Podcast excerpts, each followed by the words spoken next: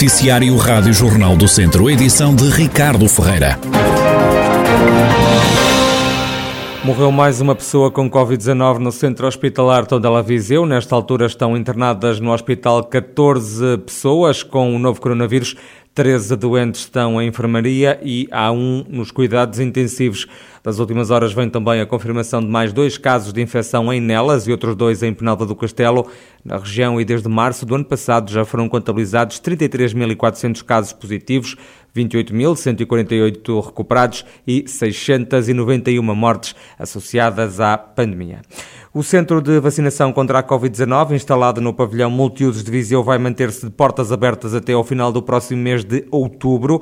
O espaço pode servir também para a vacinação da gripe. A presidente da Câmara de Viseu, Conceição Azevedo, promete apoiar todo este novo processo. Mantém-se a informação que já tinha dado, tanto em que o centro de vacinação vai estar aberto até final de, de, outubro. Foi solicitado uma vez mais também o apoio do município neste processo de vacinação, que tem a ver com a vacinação uh, da gripe, o apoio nomeadamente de colaboradores, de transporte e pronto, ao qual o município naturalmente eh, que também se disponibilizou, vai continuar eh, este, este apoio e vamos, eh, vamos dar também apoio no âmbito da, da vacinação da gripe. Conceição Azevedo, presidente da Câmara de Viseu, aqui a garantir que o município vai continuar a ajudar o setor da saúde agora no combate à gripe. O relatório de avaliação ambiental preliminar do Programa de Prospecção e Pesquisa de Lítio identificou alguns riscos na exploração deste metal em oito potenciais áreas do norte e centro do país, entre os quais no distrito de Viseu. O documento que está agora em consulta pública reconhece ainda que a exploração de lítio, o chamado ouro branco, pode ser uma oportunidade para a descarbonização da economia portuguesa. Renata Almeida, do Movimento contra a Mineração Beira Serra, também contesta as conclusões deste relatório e critica a possível exploração de lítio na região da Serra da Estrela. Para nós, este plano de fomento mineiro, que já estamos a denunciar desde 2019, não faz qualquer sentido. A ideia da descarbonização uh, está, de facto, a ser uh, fomentada e apresentada como a solução, mas todos nós que fomos, por exemplo, atingidos pelos incêndios de 17, sabemos bem que a floresta não está a ser reposta e é um fator fundamental de descarbonização. E todo este processo de transição energética e descarbonização, no fundo, está a assentar exatamente nos mesmos moldes de extrativismo e de eh, consumo desmedido e de ideia de crescimento económico crescente que não são sustentáveis nem compatíveis com um planeta que é finito. Renato Almeida garante que o movimento contra a mineração Beira Serra não vai deixar de dar a sua opinião no processo de consulta pública do Programa de Prospecção e Pesquisa de Lítio. Também Carlos Seixas, natural de Viseu e que é porta-voz do movimento SOS Serra de Arga, contesta a extração de lítio em Portugal. A questão da descarbonização e da, da mineração verde são, são eh, palavras eh, absolutamente vazias. Não, não vale a pena estar-se a falar de sustentabilidade sem participação dos cidadãos. Não vale a pena estar a falar de eh, mineração verde quando isso não existe. Qualquer extrativismo, qualquer que seja ele, seja gás, seja petróleo, seja lítio, seja wolframio, seja ouro, seja o que for, tem impactos absolutamente gigantes e não tem nada, absolutamente nada de verde. O relatório de avaliação ambiental preliminar da exploração de lítio no centro e norte de Portugal está em consulta pública. Termina este período de consulta em novembro.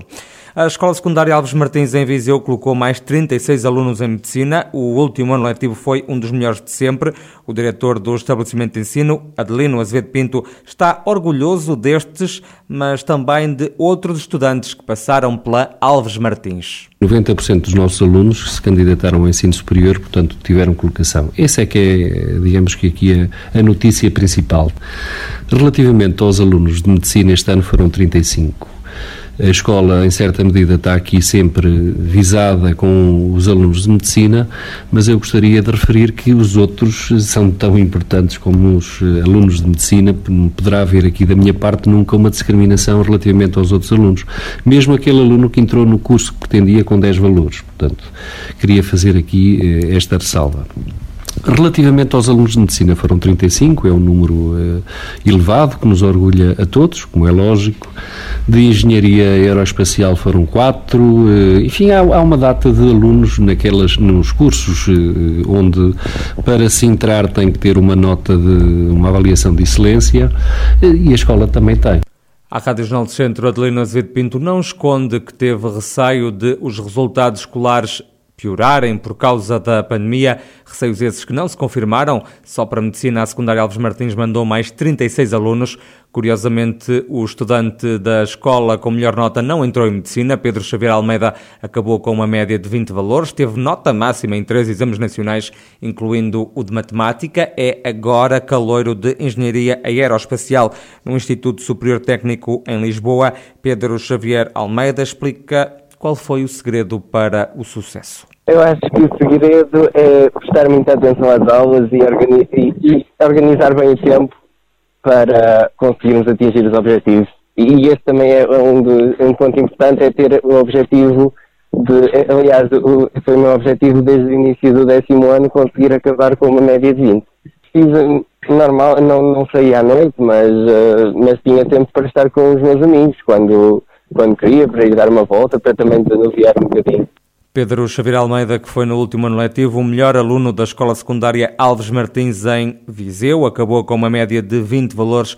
Este estabelecimento de ensino é o maior do distrito de Viseu. O presidente eleito da Câmara de Aguiar da Beira, Virgílio Cunha, promete uma estratégia de diálogo para tomar as melhores decisões em prol do Conselho, eleito pelo movimento independente Unidos pela Nossa Terra, o autarca acredita que só motivando os funcionários municipais é que vai ser possível fazer um bom trabalho. Nós vamos tomar posse, vamos dialogar com os funcionários da autarquia, porque entendemos que os, nas autarquias o poder político só consegue fazer um bom trabalho se efetivamente tiver os funcionários motivados e também todos todos a, a, a, puxar pelo desenvolvimento do Conselho e a querer o desenvolvimento do Conselho e por isso a prioridade é reunirmos-nos, discutir alguns assuntos e motivar todo o pessoal da autarquia realmente motivá-los para um desígnio, para um projeto que é trabalhar eh, todos em prol do Conselho.